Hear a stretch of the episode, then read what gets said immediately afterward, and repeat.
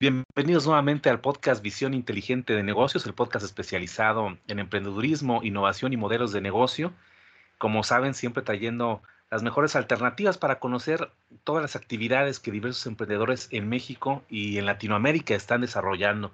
En esta ocasión vamos a platicar con Laura Frata, una de las fundadoras de Chichi Studio, acerca de pues, todo lo que representa este, este estudio de, diseño, que es eh, una iniciativa mexicana y que tiene muchos puntos, eh, me atrevería a decir, innovadores en cuanto al esquema que ellos manejan de trabajo, la visión que van a compartirnos. Y bueno, Laura, junto con otra fundadora que es Margarita López, pues le llevaron a cabo esta iniciativa aquí en México. Y hoy, hoy me acompaña Laura para platicar pues, a nombre de, toda, de todas estas mujeres, que creo que la mayoría son mujeres que están incursionando en este proyecto de, del estudio, pues ¿qué, cuál es la propuesta, un poco la visión también de este entorno de negocios que creo en México ha venido consolidándose. Pues bienvenida, Laura, al podcast Visión Inteligente de Negocios. Espero que podamos contribuir a que más gente conozca las iniciativas que ustedes realizan. Hola Max, muchas gracias primero por, tu tiempo y el espacio en el podcast. Estamos súper felices de hacer parte de, ese podcast para poder explicar un poquito nuestro proyecto y que más gente conozca acerca de nuestra propuesta. Gracias por tu tiempo. Gracias, Laura. Y bueno, un poco el, antecedente profesional de, eh, de, Laura, además de ser socia fundadora de Chichi Studio, ya vamos a comentar un poquito el nombre también. Eh, ella está fungiendo como coordinadora de proyectos y tiene una trayectoria amplia y muy multidisciplinaria que le ha permitido desarrollar un perfil completo de negocios.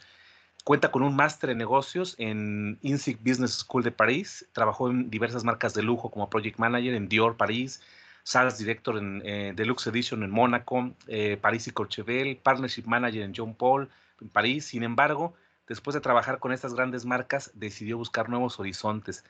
Durante su estancia en México, Laura ocupó el cargo de director creativo en Azulik Tulum, donde creó The Next Experience, que incluía el diseño y creación de nidos, un proyecto que recibió reconocimiento internacional.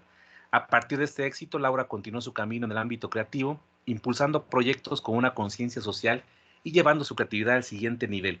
En el año 2019, Laura conoce a su socia, eh, Maggie, y juntas deciden crear Chichi Studio, un despacho de interiorismo que está ubicado en Tulum, que ofrece servicios de diseño integral para espacios únicos. Laura, has tenido experiencia entonces muy amplia e internacional. ¿De dónde eres, Laura? El, apellido no es, no es, muy, muy local mexicano. Eh, tienes antecedentes, me imagino, de otro país, ¿verdad? Sí, claro, Max, yo soy francesa, eh, mi apellido es italiano, pero no te crees, soy pura francesa aquí en México desde siete años, en un país que me encanta desde años, por eso me quedo. Y este, sí, tengo una trayectoria bastante multidisciplinaria em, que creo que me ha permitido tener también la visión que tenemos actualmente para Chichi, tan de marcas, de desarrollo de marcas de lujo. Mi trayectoria va siempre de alguna manera en lo mismo que es el branding, ¿no? Cómo crear una identidad de marca y una personalidad para una marca. Y, y efectivamente conocí a Maggie en 2019, que ella es arquitecta, ¿no? Eh, ella tiene pura trayectoria de arquitectura. Entonces fue una fusión bastante interesante entre la operación de arquitectura y diseño de interiores y la mezcla con eh, una visión que es más mercadóloga, o sea, de mercadóloga al final, cómo crear la identidad de nuestra marca y llevarle efectivamente al siguiente nivel creando ese estudio. Gracias, gracias Laura. Y, bueno, eh, tu español es muy, muy, muy bueno. Eh, este, y, gracias lo intento, lo intento. por compartir un poco este, este antecedente. Efectivamente, Margarita, que no pudo acompañarnos hoy, también es socia fundadora. En, la portada del episodio verán una fotografía de ambas. Tiene una, un, un enfoque profesional orientado hacia la arquitectura. Ella estudió arquitectura y diseño en la Universidad de Guadalajara también eh, muy inquieta, eh, comenzó una carrera también eh, creando, trabajando para una startup. En 2016 se muda a Tulum para trabajar en el estudio ARCS, uno de los estudios más de arquitectura más importantes de esa región. Y bueno, después también, al igual que Laura, después de algunos años decidió dar un siguiente paso y empezar a buscar alternativas, proyectos personales y junto con, con Laura forman, crean Shishi Studio en Tulum, y bueno, brevemente lo defino así como viene en, mis notas, un despacho de interiorismo que se destaca por su enfoque en la combinación de técnicas artesanales con diseños contemporáneos para crear piezas únicas que son protagonistas en sus espacios. Un poco la, la propuesta de, de, de Studio, eh, Laura, pero entrando un poco en materia, siempre una de las dudas principales que, surgen, tal vez, tal, quiero pensar que es una duda general, aunque tal vez es más personal mía, hablar un poquito de, del, nombre. Ustedes se conocen, ¿cómo fue ese primer encuentro? ¿Cómo, qué, qué, tan pronto pudieron unir estos esfuerzos y estas ideas personales en un proyecto que, que tomó forma con Gigi Studio? ¿Y cómo llegaron a este nombre? Porque creo que el nombre es gran parte de esta esencia y de este branding que tú comentabas hace un momento. Tal cual. Te voy a contar la historia que es bastante pues divertida en lo que cabe. Yo con mi mente creativa salgo de Azulik después de haber diseñado efectivamente Los Nidos, que es un proyecto súper este, ya en el mundo que, que, que, fue bastante conocido. Eh, salgo y me digo que, qué es lo que realmente me llama la atención de crear, porque siempre fui muy emprendedora, pero necesitaba atrás de un proyecto tener una historia, tener un, un, contenido que me importara. Entonces de aquí me digo que yo a mí me encantaría eh, poder representar el cuerpo de la mujer a través del mundo, porque siempre he notado que eh, en ese mundo hay mucha valorización y desvalorización del cuerpo de la mujer. Estamos en 2023 y todavía tenemos unas herramientas como Facebook, Instagram, que me parecen bastante sexistas todavía, porque puedes ver que el cuerpo no puede ser eh, el cuerpo de la mujer, porque el del hombre no hay tanto problema, pero el cuerpo de la mujer no puede ser exhibido.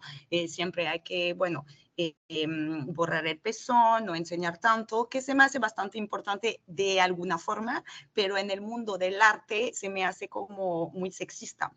Entonces me dije, ¿qué, ¿qué es el tabú tanto que encontramos a la exhibición del cuerpo de la mujer? Si es un cuerpo creadora de vida, eh, si es la cosa más maravillosa de la creación de la vida en su mismo, en su, en su pureza, ¿cómo puede ser tan prohibido y tan tabú enseñarle un pezón o enseñarle eh, la curva de una espalda? Porque todo es sexo, porque todo es eh, desvalorizado, ¿no? Entonces me empecé a, a, crear esa idea me dije, ok, yo sí quiero exhibir el cuerpo en su mayor eh, pureza. Para mí, el seno, que es al día de hoy eh, como un símbolo del poder, como puedes ver las manifestaciones de mujeres que enseñan pezones, que enseñan senos, no estoy de acuerdo con todo, pero creo que la simbología es bastante interesante. Y este, me dije, ok, yo a mí me encantaría exhibirlo de manera creativa, pero también con una historia y de madera, y de madera, de madera, o sea, eh, artística, ¿no? Entonces, de aquí me nació la idea de crear una galería de arte en forma de seno de mujer. Entonces, quiero que te la imaginas porque es importante imaginársela. Es un seno con un pezón arriba de 28 metros de altura, con lo cual tú bajas del pezón a través de un tobogán y en ese tobogán vas visitando el interior de la galería con obras de arte que caen de todo el seno, ¿no? Entonces, esto me lo compró un inversionista mexicano bastante famoso en la región y me compró la idea y me pidió ya empezar a trabajarlo de manera arquitectónica. Entonces, yo de aquí me digo, wow, o sea, de la creatividad ahorita hay que aterrizarla. Y me empecé a buscar en mi entorno un arquitecto encontré el novio de Maggie, que es excelente arquitecto, muy famoso, y su novio me dijo, sabes que Lau, creo que eso es una historia de mujer y yo me da miedo de minimizarlo. Entonces te voy a presentar a mi novia y con ella trabaja en el proyecto. Maggie lo empezó a dibujar y superó mis expectativas. Es un proyecto increíble, fascinante se compró la tierra y se iba a construir hasta que, bueno, en Tulum hay problemas un poco de licencias y eso es otra temática. Y entonces todavía están en proceso de desarrollar eh, la construcción, pero es una idea que todavía está de pie. En ese proyecto, o sea, pasa con Maggie una conexión con ella en lo cual yo, mi mente creativa encontró quién la podía ejecutar y de aquí le, le ofrecí a Maggie, sin conocernos mucho, es como, es como una pareja, a veces tienes un enamoramiento y viene del corazón y sientes que con esa persona es con quien vas a conectar. Y con él, con ella sentí que iba a conectar y empezamos a crear nuestra, nuestro estudio que se llama entonces Chichi Estudio, la palabra Chichi que viene efectivamente del seno de la mujer y que viene de ese proyecto que tiene la historia esa que te cuento que es la exhibición del cuerpo a través del mundo, porque la idea de esa galería hubiera sido construir la primera en Tulum y después vaya construyéndola en varios puntos del mundo para que esa identidad de marca, esa galería de arte puede ser exhibida en varias, en varias eh, partes del mundo. Excelente, Laura. Bueno, eh, creo que es, un, proyecto mayor que ojalá, ojalá ahora se cristalice y ojalá también cuando esté realizado, que yo espero que sí, pues también tengo la oportunidad de platicar un poco acerca de este enfoque, eh, que también en, el, transcurso de, promover el arte tiene todo un esfuerzo emprendedor, una, una serie de, aprendizajes y, elementos que sin duda con tu experiencia y con lo que has conocido en México, pues qué bueno que también en este país se te han abierto las puertas para hacer estos proyectos. Pues tenemos este antecedente y, con, esta visión que ya mencionabas de un proyecto arquitectónico en, torno al arte, con el conocimiento también ya de eh, más, más conocidos, más, más personas que en México como Maggie te pudieran dar esta visión, surge, surge el estudio. Fue en 2019 y entonces ustedes vivieron una época bastante compleja porque en pocos meses, no sé exactamente el, mes en que hayan iniciado en el año 2019, pero en muy poco tiempo tuvieron que enfrentarse a los retos de la pandemia. ¿Cómo vivieron esto, Laura? ¿No, no se desesperaron un poco? Porque sabemos que las empresas al iniciar eh, tienen muchos retos y si encima agregamos este reto que fue global, seguramente ustedes tuvieron que tomar algunas decisiones complejas o, cómo vivieron estos momentos, Laura, en, en, en Chichi Studio. Pues te quiero comentar algo que, como estamos hablando de visión de negocios, quiero darte la mía creo que las buenas cosas hecho por personas con corazón y con visión siempre funcionan.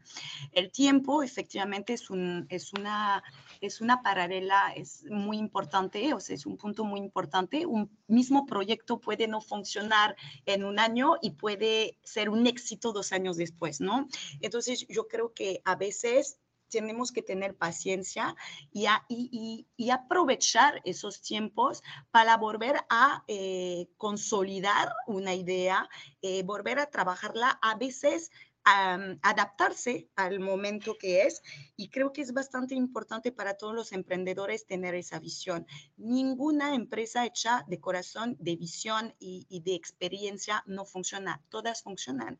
Es un momento de, o sea, es una, es, un, es una cuestión de tiempo y de momentos. Hay que saber surfear en la buena ola y esa buena ola a un momento llega, como cualquier ola del mundo para un surfista te dirá, puede pasar siete olas malas y después la, la, la, la, ocho es la buena y hay que surfearla.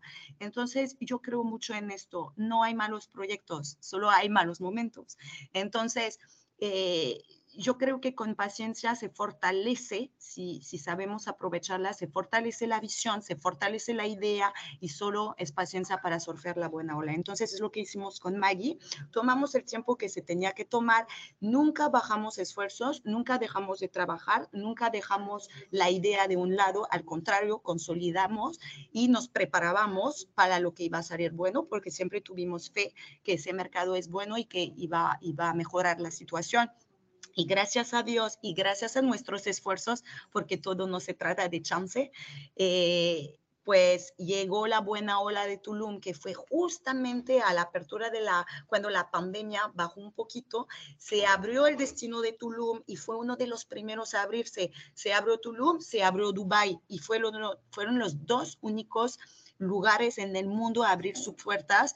Y bueno, tuvimos aquí eh, esa suerte efectivamente y más el trabajo prehecho pues efectivamente es cuando se consolidó y fue Chichi surfeando sobre un gran éxito y, y, eso sí, no te lo puedo negar, pero bueno, por mucho trabajo prehecho antes.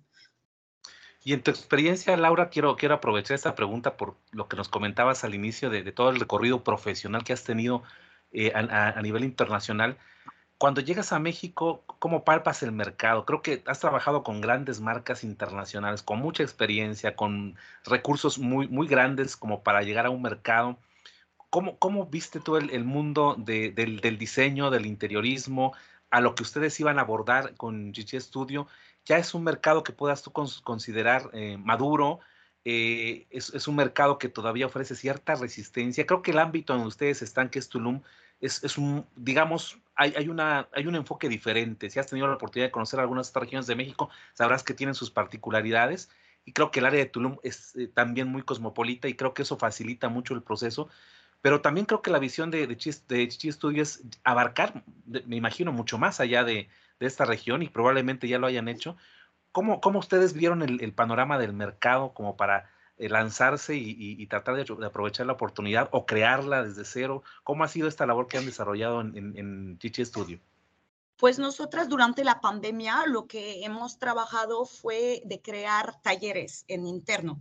Entonces empezamos por acá, empezamos a comprar eh, espacios para crear talleres. Tenemos talleres propios de madera, de textiles, de cemento pulido lo que nos ha, nos ha ofrecido la oportunidad después de manejar precios súper competitivos en el mercado sin, eh, sin este, sin este, hacer caer la parte estética, porque Maggie es una excelente eh, arquitecta. Entonces, con la parte creativa y de arquitectura hemos hecho diseños eh, con mucho estético y propuestas súper personalizadas y combinado con nuestros talleres, la producción que salió a la luz fue muy buena producción, nos permitió abarcar muchísimos proyectos de hoteles, condo hoteles, villas privadas y manejando precios bastante competitivos. Con el volumen de proyectos que salió de la tierra y los eh, clientes que necesitaban rentar rápidamente sus, sus, sus, este, sus unidades después de la pandemia, hemos surfeado en una, en, una, en una ola bastante buena. Ahora,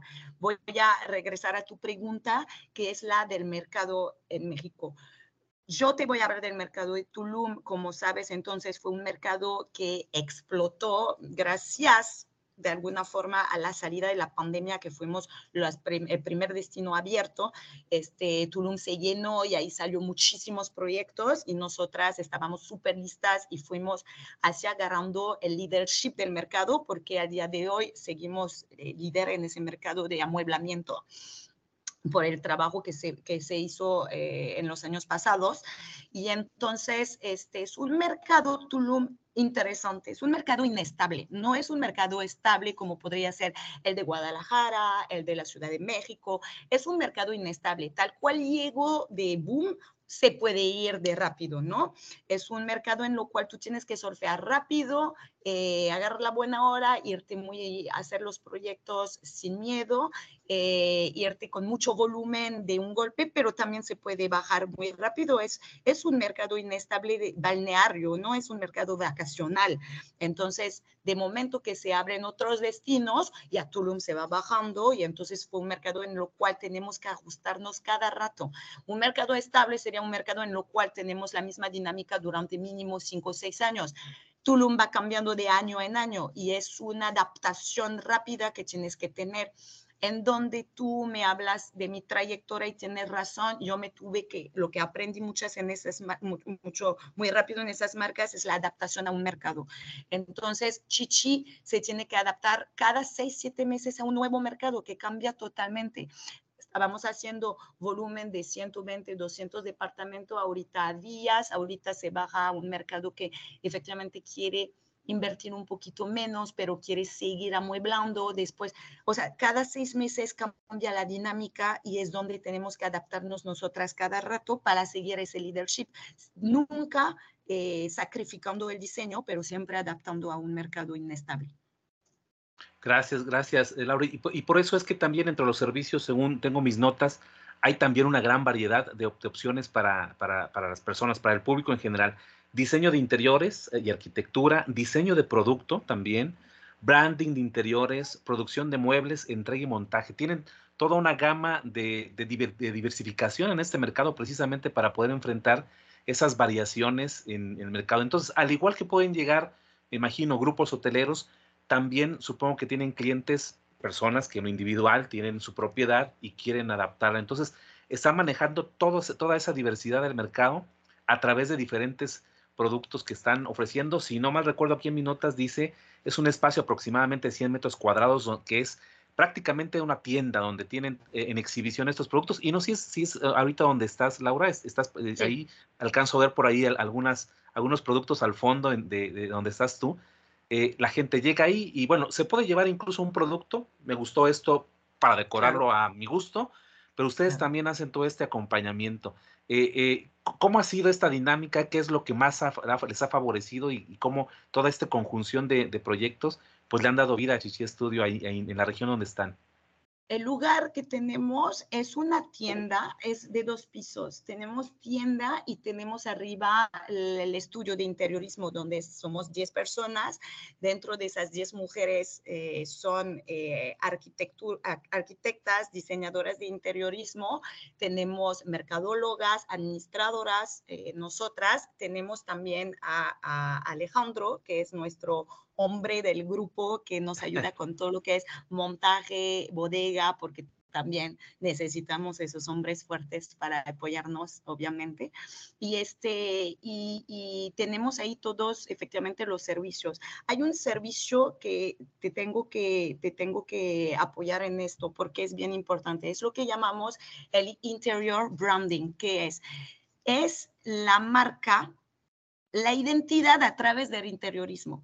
Te voy a dar un ejemplo. Cuando tienes seis hoteles que tienen el mismo precio o seis condo hotel o seis condominios o departamentos que encuentras en Booking al mismo precio, seis y más, o sea, seis es lo mínimo en Tulum. Ahí vas a ir en una página, 150 dólares la noche, te vas a encontrar con más o menos unas 40 propuestas. Entonces, ¿cómo va a ser el dueño del condo, cómo va a ser el propietario o el dueño del hotel para destacar en el mercado? A través de la imagen, a través de la foto que va a meter en la plataforma de ventas, que sea en su web o que sea en plataformas tipo Expedia, Booking, etc. Para destacar en el mercado, esa imagen va a ser su plusvalía y esa imagen es típica, la foto de interiorismo, cómo está el cuarto, cómo está el, el departamento, cómo está el hotel.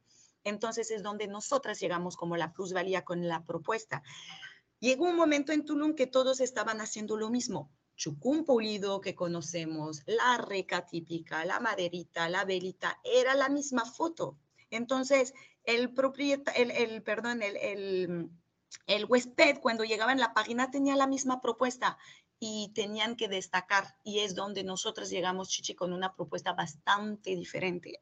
Del, tenemos una mezcla entre efectivamente la esencia que es Tulum, pero con una identidad de marca fuerte, lo que hace que nuestros interiores ya tienen mucha identidad y es donde destaca en el momento de la compra de la noche vacacional y es donde nosotras hemos logrado abarcar mucho mercado el, cliente, que es el cliente final o el desarrollador o el dueño de hotel, nos ha, nos ha contratado efectivamente para ayudarle a darle la personalidad de marca adentro de la foto de la, de la plataforma.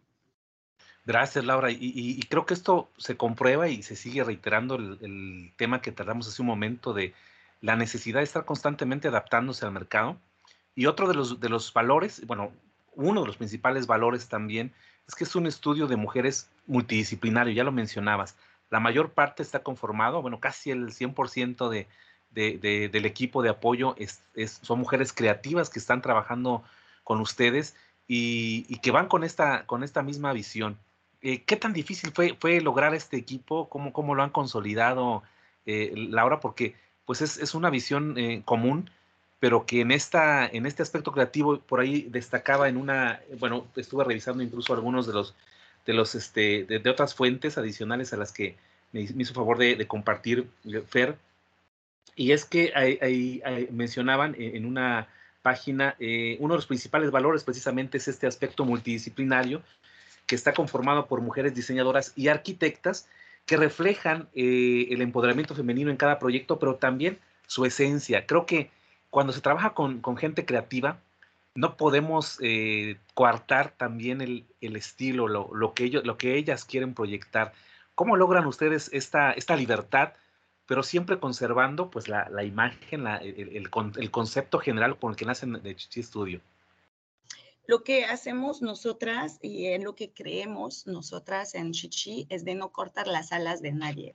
Cualquier propuesta es buena, cualquier creación es buena, cualquier liderazgo y cualquier... Em, em, em, o sea, cuando empujas una idea, nunca es mala. Una idea nunca es mala. Una idea se tiene que adaptar a un momento, efectivamente, y a un proyecto, pero mala no es. Entonces, lo que intentamos de hacer es tener un equipo que no se escoge en su currículum. A ver, con cuidado a esto. Tenemos personas aquí, por ejemplo, la renderista, arquitectas, etcétera, que son fascinantes, son, son, son, tienen mucho, mucho talento, pero más que todo son personalidades. Ahí tenemos un grupo de mujeres que son amigas, que se respetan, que platican entre ellas, que salen juntas, que, que tienen la misma afición y las mismas valores.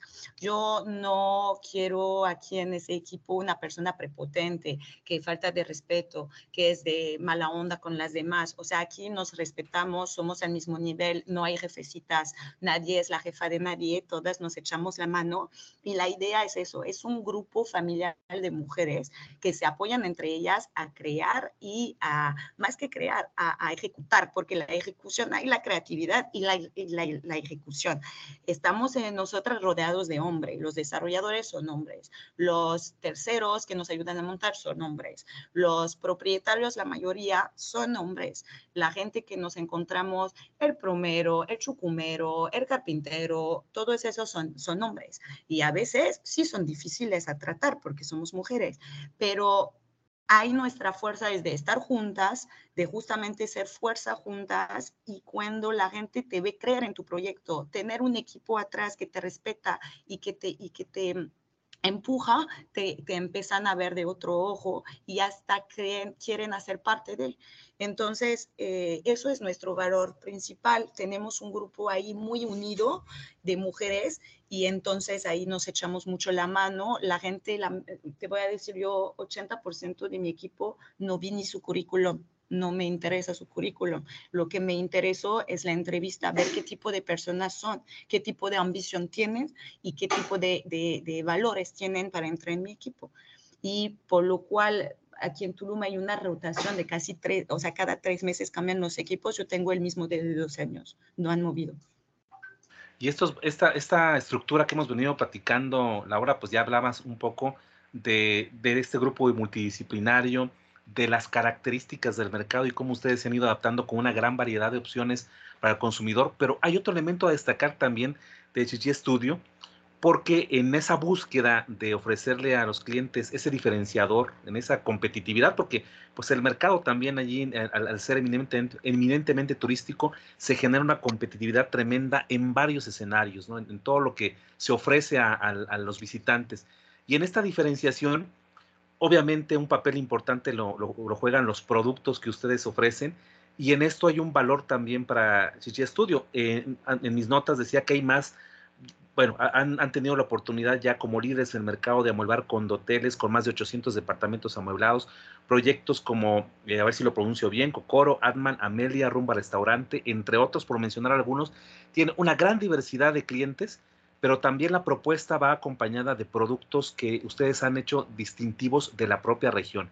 Quieren destacar también lo mexicano, lo, regional, y tienen una serie de técnicas incorporadas, resalta por ahí el chucum rosa, que utilizan mucho en, sus diseños, y, pero también tienen algunas otras fuentes de, de proveeduría de sus, de sus productos, ya mencionabas los talleres, pero también tienen vínculos con otros artesanos fuera de la región que, proyecten algunos productos que vayan acorde a su marca? Sí, bueno, nosotros primero te voy a, dar un, detalle que no es prepotente, al contrario, es importante saberlo. Tenemos mucha suerte porque tenemos competidores acá que a veces no han entendido la importancia de que una propuesta tiene que ser soportada de una historia. La gente compra historias, eso lo aprendí mucho en marcas de lujo. El lujo no es el precio, el lujo es la historia. ¿Cuál historia estás, eh, estás explicando a una persona a través de un producto?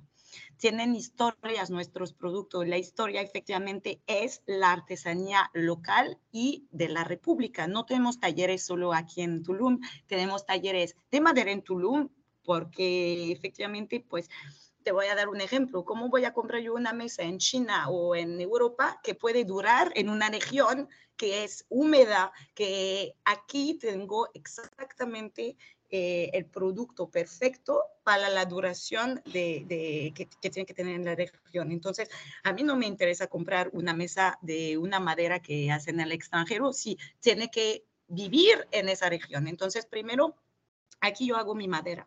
Segundo, la técnica efectivamente del cemento pulido de, que viene de esa región, que es el chucum, ¿eh? que viene de esa región. Nosotros la trabajamos bastante aquí y eso gusta mucho en, en, esa región. Y tengo todo el textil que viene de Oaxaca, por, porque ahí tienen un, un saber eh, de técnicas ancestrales que tenemos que, que, que promover, porque todas esas porque todas esas este, técnicas, si nosotros no somos responsables de promoverlas, se van a parar y la gente va a comprar en China cosas prehechas y, y, y, todas esas técnicas ancestrales que es parte de la historia, que es parte de la vida, que es parte de la historia del mundo, se van a parar y somos responsables nosotros de promoverlas. Yo no podría tener la ética que es sacar dinero de esa región sin promover sus técnicas. Sería no ético y yo creo que lo, e, lo que no es ético no funciona, no a largo plazo. Entonces, eh, pues cada quien tiene su visión empresarial. Yo la mía es, si a mí me da una región eh, beneficios, yo tengo retribuir esa, ese beneficio, ¿no? Entonces, eh, creo bastante importante para mí también como extranjera de sacar beneficios de esas tierras y de sacar toda mi felicidad de aquí y no distribuirla y retribuirla y ayudar, eh, o sea, ayudar em, gente aquí no sería ético de mi parte. Entonces, esto es un punto muy importante que hacemos. Tenemos, por ejemplo, una señora que se llama Estela, que es nuestro taller de lana y de textiles. Eh, te estoy hablando de sacar más o menos mil piezas de su taller al mes, o sea, no estamos hablando de un volumen chiquito. Ella estaba acostumbrada a sacar unos 10 tapetes al mes y ahorita tiene una empresa bastante grande.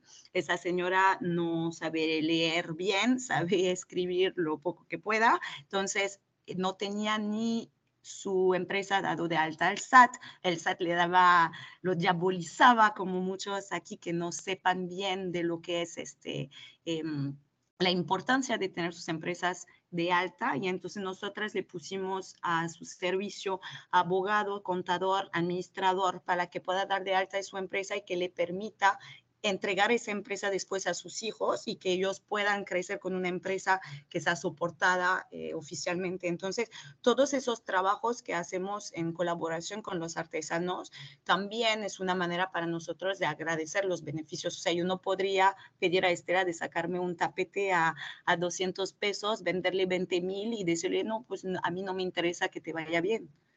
Yo creo que esa visión no es la que funciona para nadie. Entonces, eso es un punto muy importante para nosotras.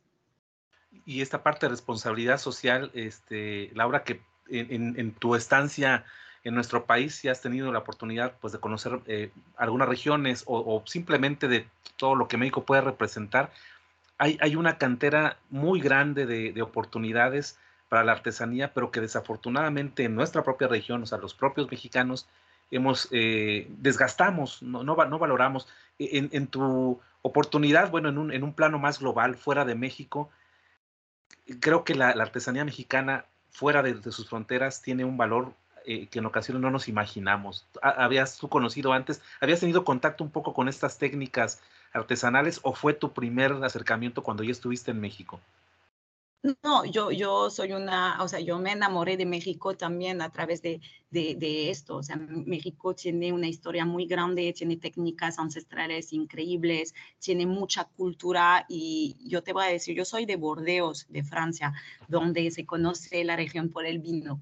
Y siempre, toda mi vida, fui este, ahí rodeada de castillos, mis amigos tenían viñedos y todos los veranos íbamos a, a, a, los castillos, mis papás les encantan el vino, a mí me encanta el vino, es, es un el vino para mí es parte de, mi cultura gastronómica, ni es un producto que yo, yo veía antes de venir hasta acá, no veía algo como, como increíble, lo veía parte de mi día a día. ¿Y sabes qué está pasando con el vino? Yo soy de, al lado de Bordeos, de Centemillón, literalmente de donde son los viñedos de vino más grandes del mundo. Ahorita 80% de esos castillos los tuvieron que vender y apartienen a chinos, ¿ok? Entonces ya no es patrimonio cultural de Francia, ya se compraron, ya los papás de mis amigos no tienen castillos, los vinos, toda la técnica de asamblado de vino ya se perdió porque los chinos han comprado lo que se quedaba, la gente que ya trabajaba y que sabía que tenía esa sabiduría para asamblar el vino ya no están, entonces toda esa técnica se pierde. Yo hablándote de eso me da, me da costilla porque me da, me da mucha pena porque son son parte del patrimonio de, la vida de alguien, no es patrimonio nacional, es patrimonio de nuestras vidas. Yo ahorita tengo un bebé de un mes y medio y solo rezo para que cuando tenga mínimo esos 15, 16 años lo puedo llevar todavía en los pocos viñedos que conozco de familia y que conozca un poquito de, ese, de, ese, de esa cultura. Pero te digo, tal vez era su generación pero la siguiente ya no lo tendrá, ya está desapareciendo por una tierra que es bastante famosa, que es Francia, ¿no? En México va a pasar lo mismo. Si nosotros, los, los de mi generación, de 30 años, no nos hacemos responsable de promover la, la, esa, esa, esa esas técnicas, esa cultura y ese patrimonio, nadie lo va a hacer, va a desaparecer y nuestros propios hijos no lo conocerán. Y así tenemos un mundo, eh, pues, prehecho, un mundo que no tiene cultura, un mundo que ya no tiene este, historia que contar. Y qué triste no tener historia que contar. Entonces, creo que esto es bastante importante. Yo no soy mexicana, pero me enamoré de México por lo mismo, entonces sería poco ético de mi parte de no participar a, a, a, esa, a esa, promoción de, de, sabiduría, ¿no? Increíble, Laura. La verdad que es un tema bastante pero Nunca me hubiera imaginado, yo creo que mucho el auditorio no, no hubiera imaginado esta situación en la que estamos inmersos todos, todo, todo, todo, todo el mundo, ya tú lo mencionabas, la posibilidad de perder un pasado milenario eh, que, que, está a la vuelta de la esquina, más cerca de lo que nosotros podemos imaginar, Lara, pues al final de cuentas no cabe duda que estas historias, como tú dices, proyectan mucho más de lo que a simple vista se, se pudieran ver. En ese contexto, entonces, eh, Laura, han tenido la oportunidad de trabajar con una gran diversidad de clientes eh, en Tulum principalmente. Y una duda que, me surgía al respecto es, ustedes tienen una visión, e, es resaltar, valorizar a la mujer. ¿Cómo empatar esa visión de G Studio con las necesidades que pudiera tener un restaurante, un condominio, un hotel? ¿Cómo es más o menos el proceso de trabajo en, en estas grandes empresas? ¿no? Es decir, alguien que tiene una propiedad que quiere darle este, este enfoque, este, este branding, ¿cómo, ¿cómo, es el proceso que sigue con ustedes? ¿Qué acompañamiento hay? ¿Y cómo llegan a, a, poder entregar al cliente algo que él quiere, que se manifieste también en esa, en esa eh, imagen, pues lo que Chichi Studio está ofreciendo y quiere revalorizar también? Pues en interiorismo la identidad femenina se puede encontrar en formas, en colores, en texturas, ¿no? Entonces, tú cuando vas a entrar en un restaurante o en un espacio, eso te lleva una energía, ya sabes si es una energía masculina, sabes si es una energía femenina, ya sabes a través de la sensualidad, porque también los objetos tienen sensualidad por quien los diseña, eh, es un, así ves un buen diseñador también, porque se sabe transmitir a través de un objeto toda su personalidad. Un proyecto es una extensión tuya. En un proyecto, un objeto tiene que ser una extensión tuya. Es por lo cual hace poco te decía, no hay que cortar las alas a nadie que crea, porque sus alas es su identidad y a través de un proyecto encuentras la personalidad de alguien, ¿no? Entonces, eh, por ejemplo, tenemos de dos. En un espacio, siempre nuestros espacios tienen una identidad muy femenina porque está lleno de colores, de texturas, de curvas y, eso hace que encontres la identidad chichi en muchos de desarrollos. No son igualitos, al contrario, todos los proyectos tienen mucha personalidad, tienen un concepto diferente, pero la identidad de marca se encuentra en sus texturas, formas, colores, etc. Y por otro lado, estamos creyendo ahorita una eh, línea que se llama My Body, My Curves, que son mi cuerpo, mis curvas, como una manera de decir eh, el orgullo de tener el cuerpo que tú tienes. Entonces, sin valorizar o sin juzgar la curva que tú tienes, a través de una línea hacemos lámparas hacemos mesas, hacemos sillas, eh, que esas están destinadas a concursar entonces estamos ahorita eh, en concurso en Milano, en Europa, en México, para promover esa línea. Eh, es una línea importante, interesante. Vas a tener, por ejemplo, una lámpara que, este, se llama alto, que una lámpara que representa el puño de las mujeres que cuando están en manifestaciones feministas tienen el puño para arriba. Bueno, esa lámpara representa este, ese puño en alto. Tenemos, por ejemplo, una mesa que adentro está cortada al láser y que se ve el útero de una mujer en la pata. Entonces, es una línea que más que decorativa tiene la función de evolución de las mentalidades y fíjate que hay muchos muchas personas, como te, contaba, que tienen esa, esas ganas de comprar con historias. Se llaman piezas artes. Ya no son solo una pieza para decoración, es una pieza que tiene una historia y se vuelve un arte. Entonces, tener esa lámpara en mi casa es también la manera de, de, tener una historia. Cuando yo llevo gente en mi casa, les puedo explicar esa lámpara de dónde viene, qué historia tiene, y eso crea unas conexiones entre la gente, ya la gente ya no habla, ya no tienen historias que contar. Mm. Estás en una mesa, estás con tu celular y solo lo único que estás haciendo es enseñar la pantalla de tu celular y enseñar un meme. Bueno, mejor tengas en tu casa objetos, piezas, artes para volver a conectar, para volver a contar historias, para volver a participar en la evolución del mundo. Entonces, esas piezas, por ejemplo, agua, no estoy hablando de millones, ¿eh? o sea, es un, por ejemplo, esa lámpara puño que está hermosa, está a 25 mil pesos, no es una obra de arte que, que cuesta carísima, pero tiene mucho potencial en, en, en, un, en un interiorismo porque tiene mucha historia y eso gusta. Y, esto ha, dado la posibilidad de que los clientes puedan sentir satisfechos porque en realidad hay una historia en lo que están contando, en lo que ellos quieren también transmitir. Creo que también el ambiente de negocios en, la región de Tulum está más abierta que en otros, en otros espacios de mercado a, precisamente pagar el, precio justo por esas historias.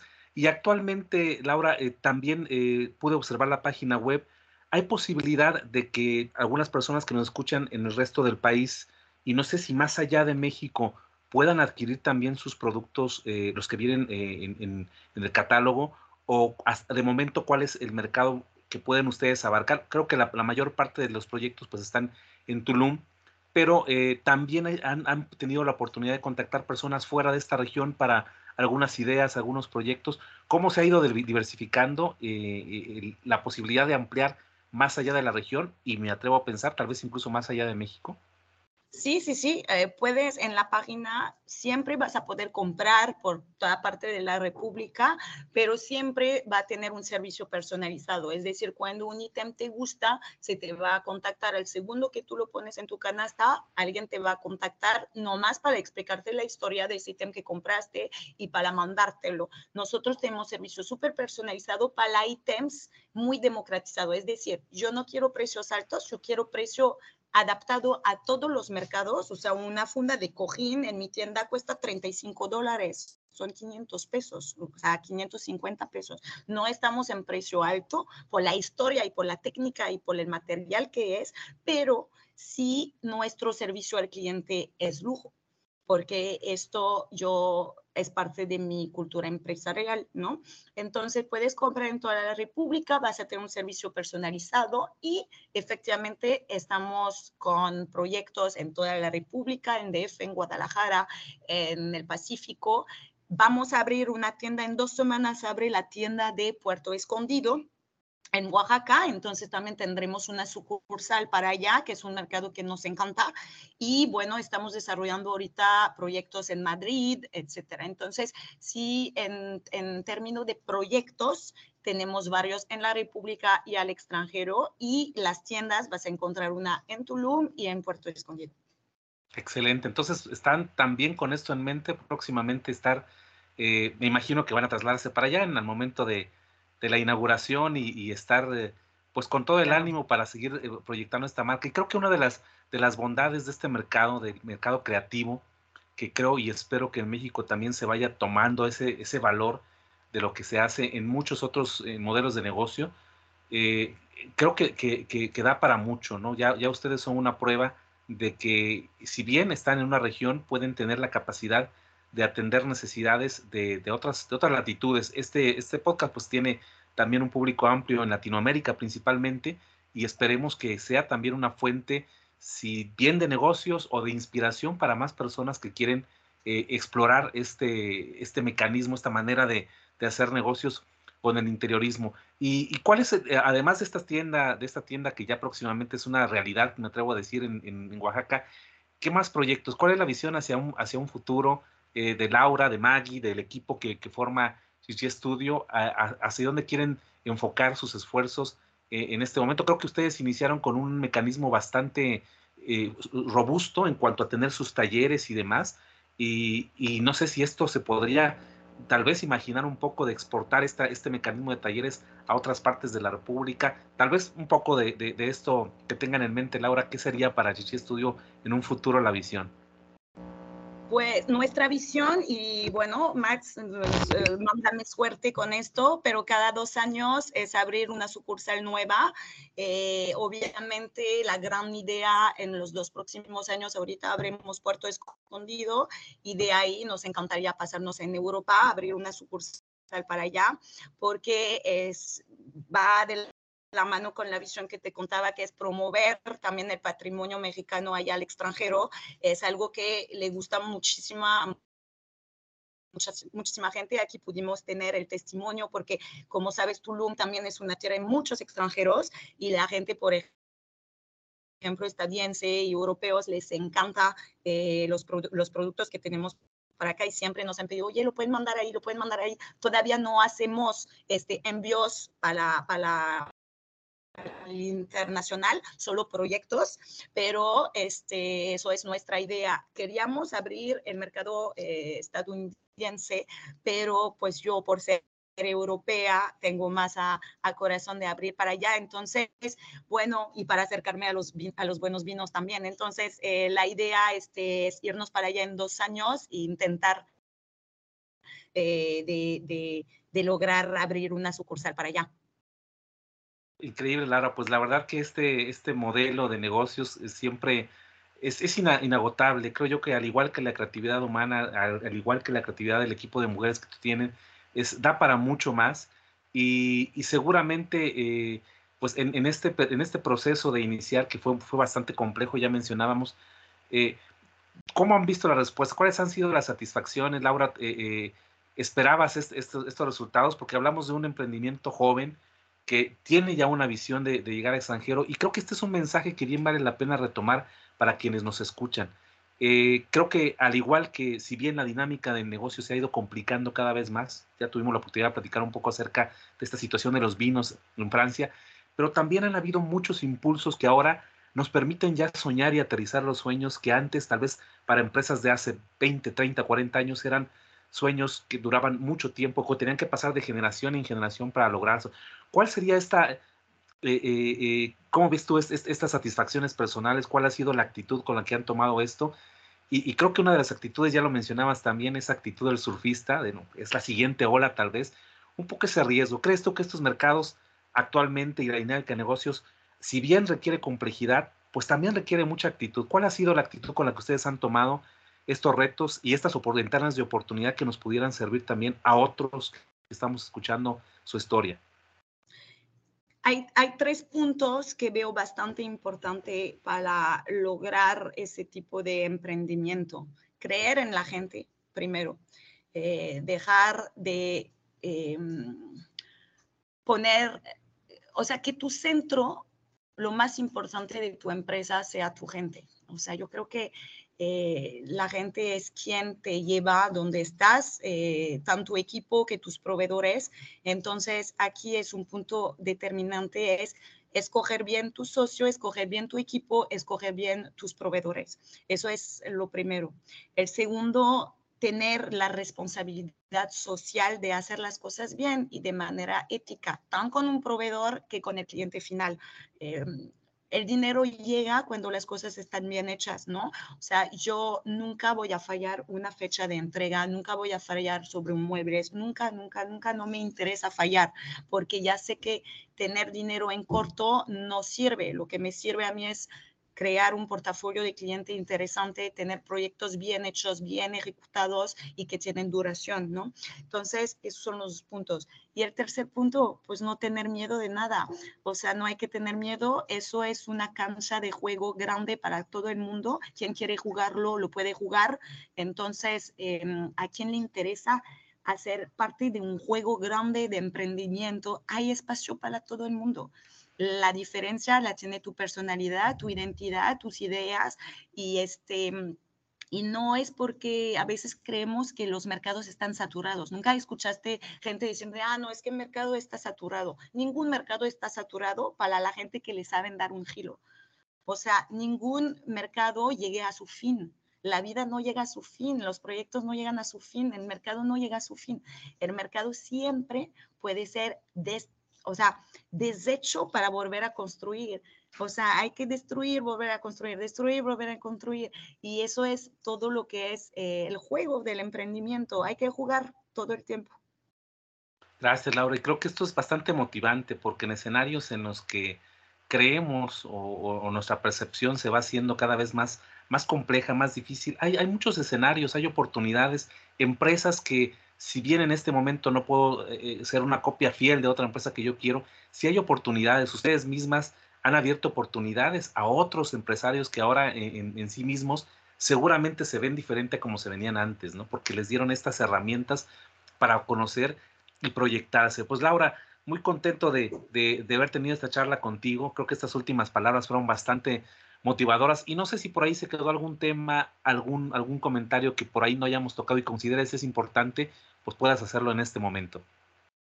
Pues Max, lo más importante para mí fue esa conversación que tuvimos. Qué bueno que hay eh, podcasts que existen para comunicarnos, para conectar, que no sea todo una pantalla, sino conversaciones, porque si tenemos algo eh, muy importante nosotros, el humano, es esa conexión y la conversación que podemos tener, la, la, las, las, este, los intercambios de ideas, los intercambios de lo que a mí me ha pasado, lo que a ti te ha pasado, lo que crees tú, lo que creo yo, y esto es lo que hace que la gente eh, evoluciona y, te agradezco y agradezco la gente como tú que tenga esas, esas este, perspectivas de, de tener esas conversaciones con gente, escucharlos y poder inspirar a los demás. Eso es lo más importante para mí y también a mí me ha inspirado gente y espero que yo pueda inspirar otros y agradezco tu tiempo y obviamente espero que nos puedas visitar pronto por acá. Claro que sí, relativamente estamos en el sureste, creo que, que no va a ser muy complejo, así que esperamos y seguimos también pendientes, Laura, de este proyecto arquitectónico que ya nos mencionabas de la Galería de Arte. Será un gusto eh, a través de los contactos que hemos tenido, pues coincidir nuevamente y, tocar esta otra faceta que, como tú ya lo mencionabas, creo que resaltamos mucho en esta entrevista el valor de las historias, cada persona, lo que ha vivido, lo que puede transmitir. Y al final estas conversaciones son esto, ¿no? Es, es la historia detrás del emprendedor en la que muchas veces nos llevamos sorpresas de lo que están viviendo ellos, de lo que ya vivieron y sobre todo aprendizaje para no, no bajar, no, no, no rendirnos, no bajar los brazos y seguir siempre abiertos a seguir creando y mejorando la vida personal, profesional y de los demás. Pues Laura, un, fuerte abrazo.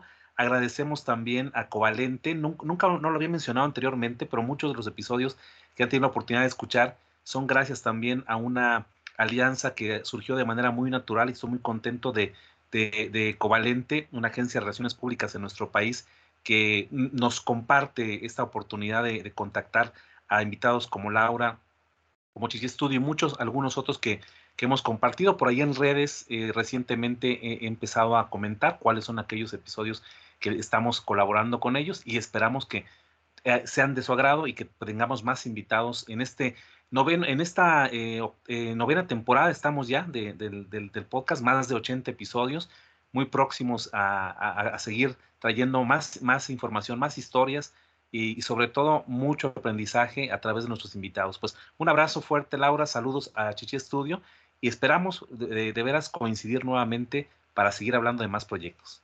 Gracias, Max. Buen día. Al público de Visión Inteligente de Negocios, los invitamos a que sigan pendientes de los episodios próximos que tendremos en nuestro podcast y bueno, a seguir compartiendo con nosotros a través de los diferentes medios sus opiniones.